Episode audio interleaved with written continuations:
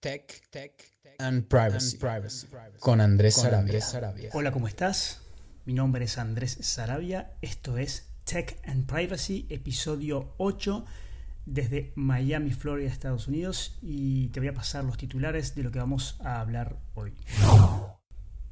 Vamos a hablar sobre lo que sucedió en cuanto al boicot que hicieron las distintas ligas inglesas de fútbol en contra de eh, el racismo en las redes sociales.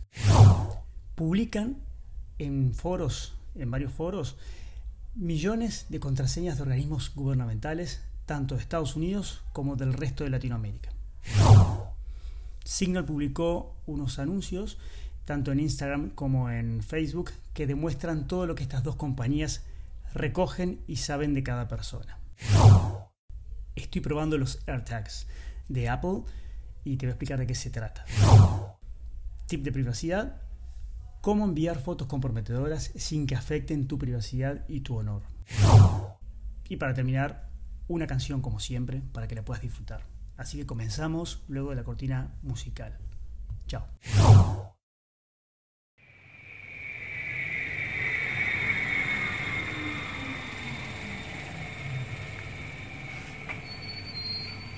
Tech and Privacy. Tech and Privacy. Tech and Privacy con Andrés Arabia. Comenzamos entonces y te cuento lo que te explicaban los titulares.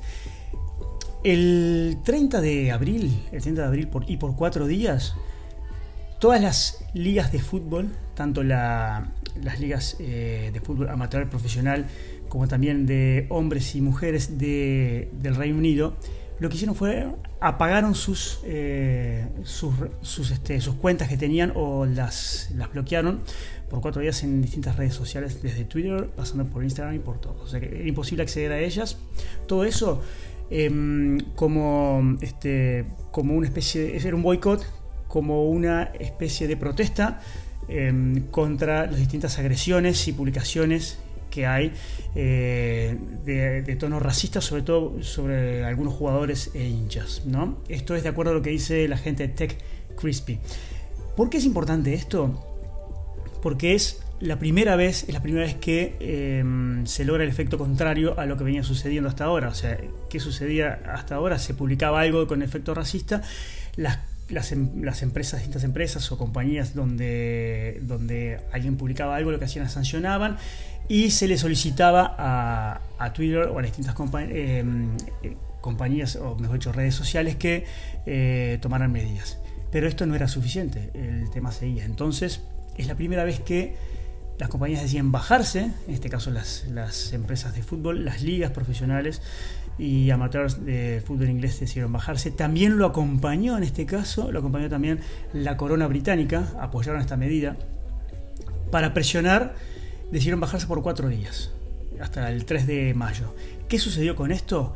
Evidentemente repercutió. ¿Por qué? Porque mucha gente eh, no pudo acceder y eso le significa tanto a Instagram, a Facebook como a Twitter y otras una pérdida de dinero importante. Y si esto continúa así, va a ser la primera vez de que se logra hacer algo por parte de las compañías. Porque en ese caso, o lo hacen o pueden llegar a perder más dinero con sponsors que se retiran y a su vez van a ser señaladas porque no están haciendo nada. Por lo tanto, es eh, una noticia que me parece súper importante y es un punto, un punto que podría llegar a ser de inflexión o por lo menos esa semillita para lograr una, internet más, más segura, por lo menos no tan dañina en cuanto a, aquellas personas que se esconden detrás de, del anonimato para atacar a otras, ¿no? Lo mismo sucede con los periódicos y con, con, los foros y los blogs digitales, ¿no?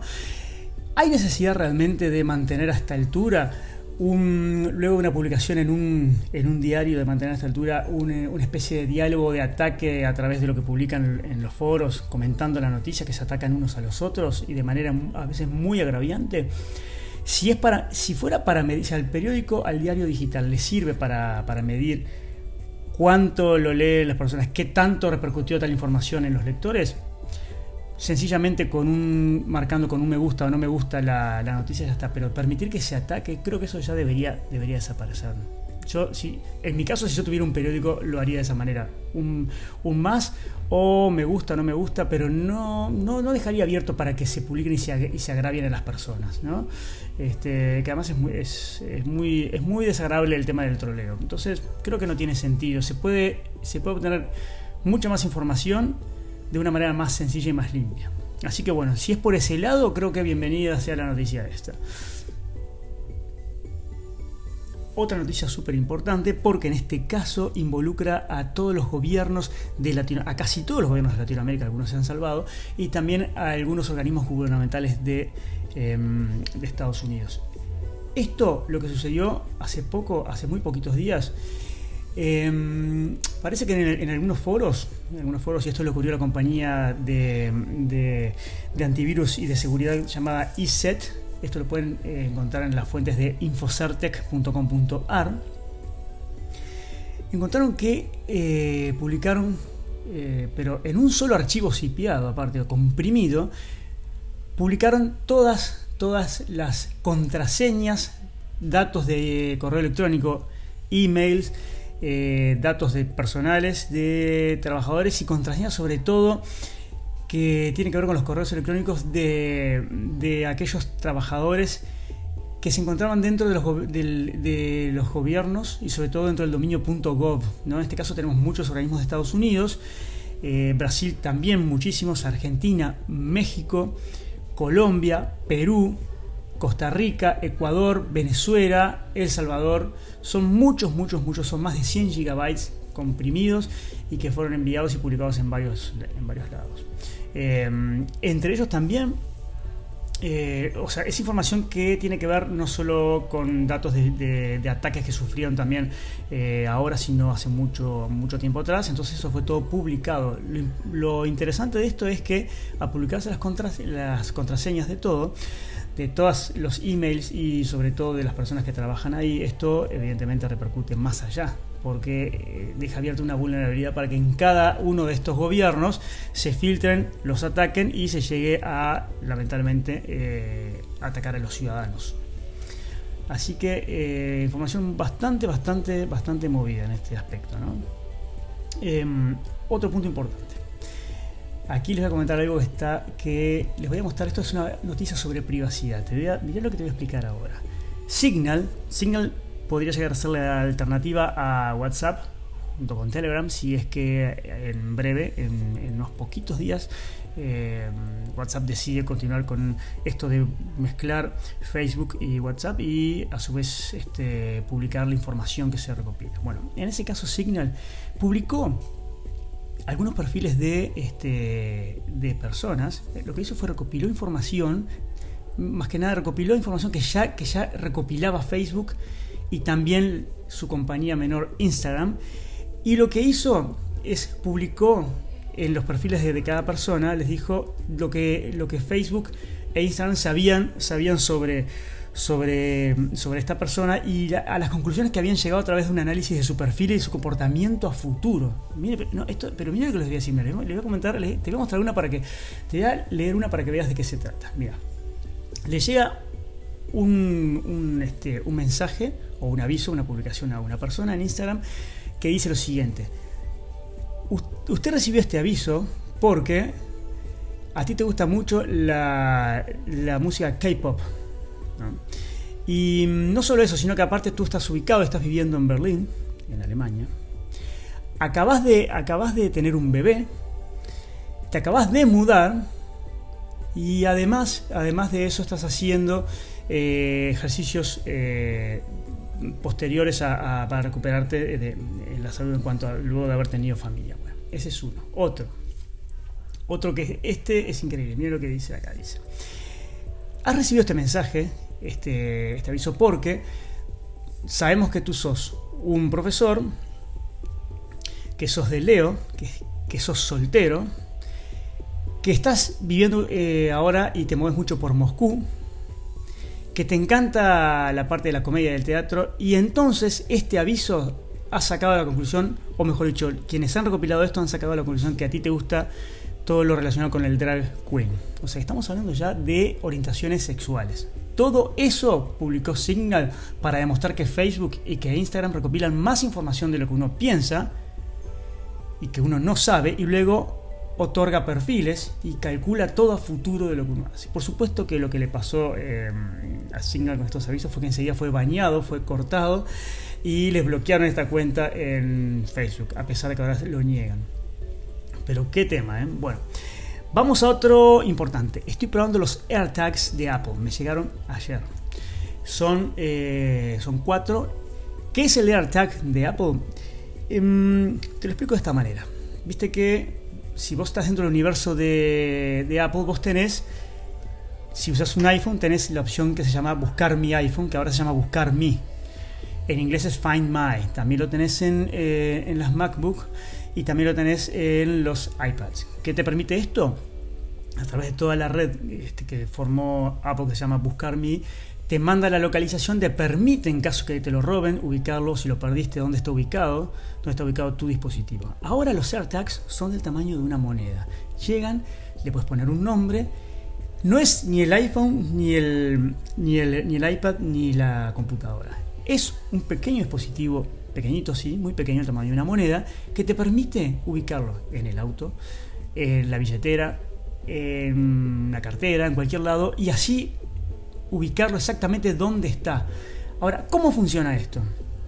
Y aquí es donde eh, yo creo que esto es un buen modelo de negocios para Apple, pero, pero lo que quiero analizar es el tema de la, de la privacidad. Porque ¿cómo se comunica? Utiliza todo lo que es este Bluetooth y Wi-Fi para comunicarse. Pero ¿con quién se comunica? Porque si estás lejos no se va a comunicar con tu dispositivo por Bluetooth se comunica a través de los otros, de los otros móviles, dispositivos o celulares o iPads que andan en la vuelta y que, este, y bueno, el Apple Watch también en este caso, y que están utilizando la red eh, Buscar Me o Find My.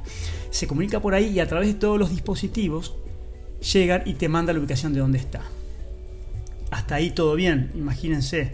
Apple ya confirmó incluso de que no es posible, por ejemplo, que se había especulado con que una persona podía ponerle algo en el auto a otra o en la cartera justamente para este, rastrearla a dónde va si no es esa persona. Pero en este caso el dispositivo detecta que lo que está en movimiento no es, cerca, no es cerca de tu teléfono, o sea que no sos tú ni es lo tuyo, y detecta que hay un teléfono cerca, por ejemplo, de otra persona, entonces como lo detecta empieza a sonar y te avisa, lo que de alguna manera evitaría el hecho de, eh, de poder rastrear a una persona sin su consentimiento y sin su, sin su conocimiento. El tema es que, claro, se mete a través de, de, Find My, esta red para buscar dispositivos de Apple, que em, le da cierto poder a las personas para hacerlo, pero ¿qué pasa si logran hackear la red Find My o se meten dentro de un celular que está hackeado o que está vulnerado? ¿Qué sucede entonces? ¿Hasta dónde se podría llegar?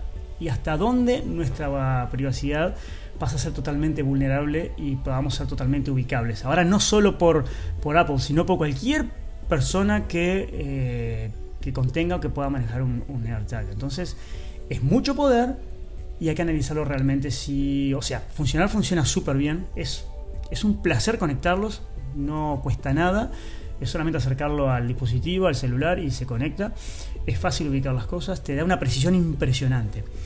Pero el tema es que eh, hay que analizar, hay que analizar. Yo voy a seguir analizando el tema de la privacidad. Yo creo, estoy seguro que Apple habrá tomado las medidas de seguridad necesarias y de privacidad para evitar que todo esto pase, porque si no sería eh, una catástrofe en este caso, ¿no?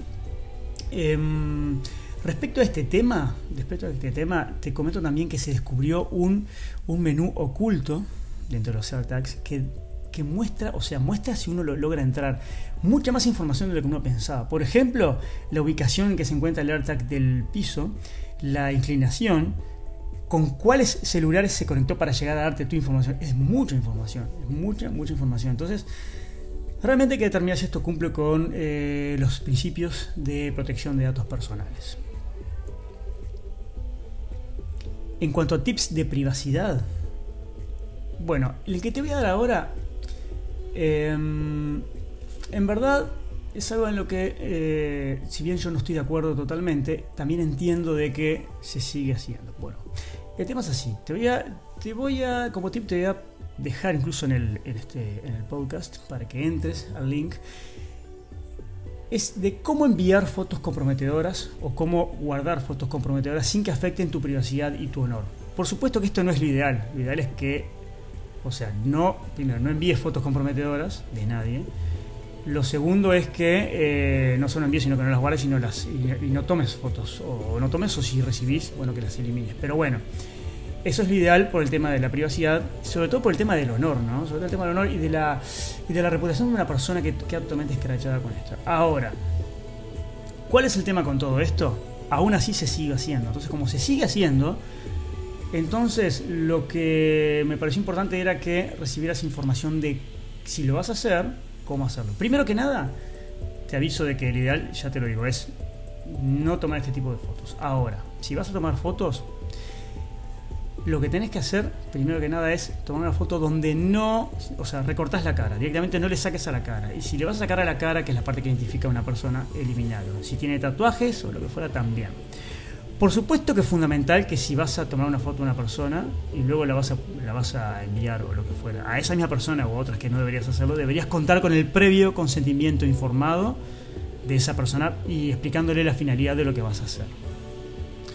Eh, si vas a guardar, si vas a guardar una, este, una, foto comprometedora, entonces en ese caso lo que deberías hacer, aparte de poder de cortarle la cara o no, no sacar una foto de la cara o algo que le identifique, es guardarle una carpeta oculta y sobre todo encriptar esta información.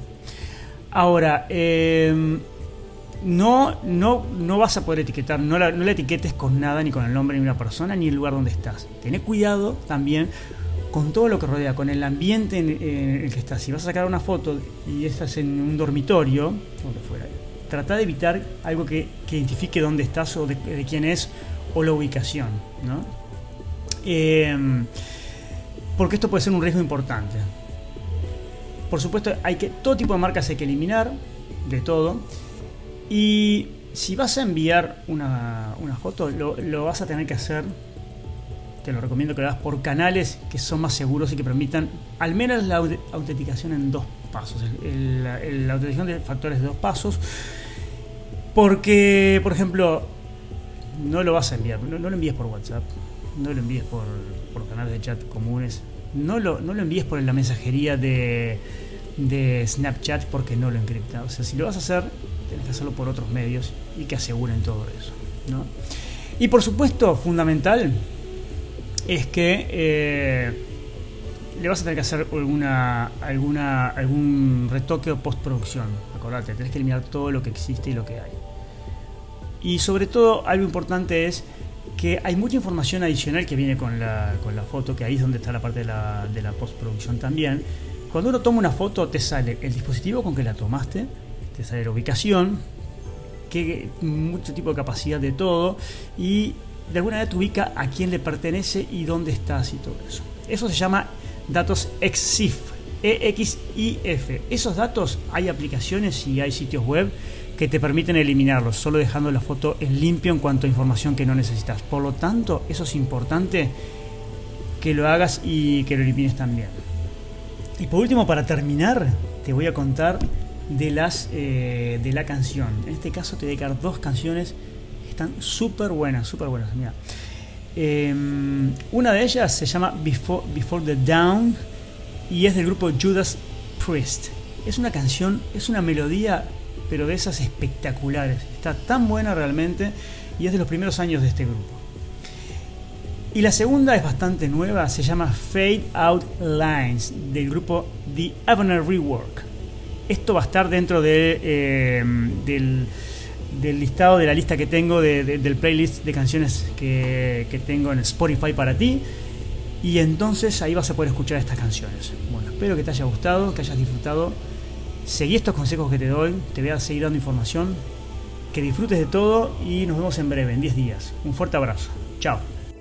Tech and Privacy with Andreas Sarvia.